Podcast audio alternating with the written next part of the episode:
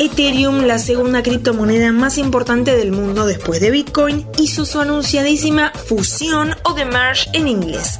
Cambió su sistema para que la seguridad de las transacciones no dependa de computadoras haciendo cálculos y gastando electricidad, sino de otra cosa. Una criptomoneda sustentable te lo cuento en los próximos 5 minutos. Alta tensión. Buenos días, buenas tardes, buenas noches. ¿Qué estás haciendo? Estás escuchando Alta Tensión, el podcast de interés general en el que hablamos mucho de energía. Hoy nos metemos de lleno en el mundo cripto, así que empecemos. La idea detrás de blockchain es poder hacer transferencias bancarias sin un banco. Parece el sueño de los anarquistas y un poco es así. Pero para que se puedan hacer esas transacciones de manera confiable, sin un banco que las certifique, se necesita un registro en el que todos crean.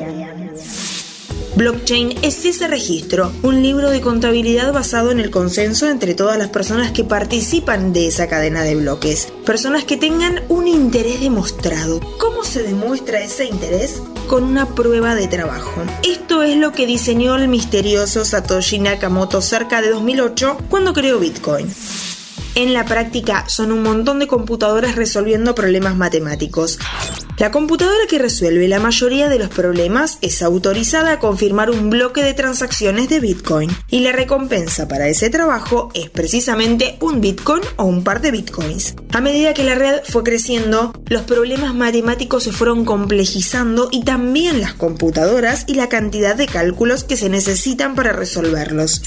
Ya hablamos de esto en capítulos pasados de alta tensión. Blockchain está buenísimo, a mí me encanta, pero el tema de la energía está ahí. Mucho más en tiempos de crisis energética, donde en países como Inglaterra la factura de luz vale más de la mitad de un alquiler. Así que eso de tener computadoras gastando electricidad para resolver ecuaciones criptográficas no parece tener mucho sentido. La prueba de trabajo, todas esas máquinas compitiendo por la recompensa, necesita un recurso fundamental, pues claro, la electricidad. Así que podría decirse que a medida que aumenta el precio del Bitcoin, también aumenta el consumo de electricidad. Según un estudio de la Universidad de Cambridge, Bitcoin llegó a consumir más electricidad que la República Argentina y empezaron a sonar las alarmas desde el punto de vista ambiental, energético y social. Pero hagamos un paréntesis para aclarar que la energía no es 100% fungible, es decir, lo que te sobra en Brasil no se puede usar directamente en Tailandia. Por eso es que las criptomonedas tienen que pensarse como fenómenos locales, entender qué consumen, de qué fuente consumen, cuándo y de qué modo.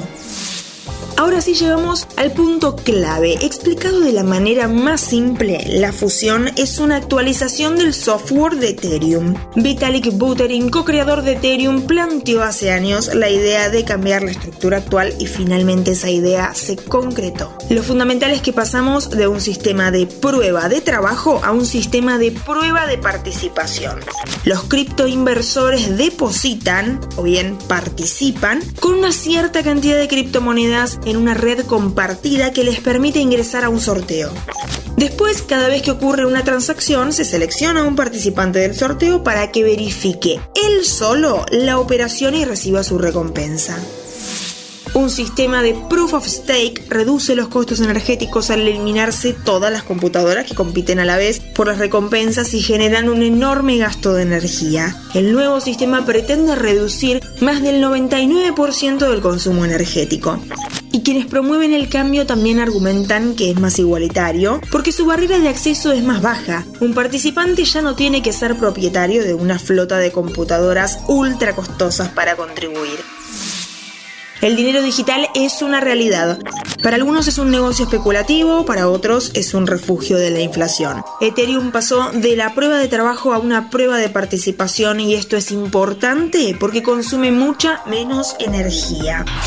Las criptomonedas y blockchain tienen un enorme potencial en este mundo globalizado digital, pero como todo, necesitan de la energía. Como decimos siempre en alta tensión, todo necesita energía, no es algo para subestimar. Gracias por escuchar una vez más Alta Tensión. Yo soy Antonella Liborio y me despido. Hasta la próxima.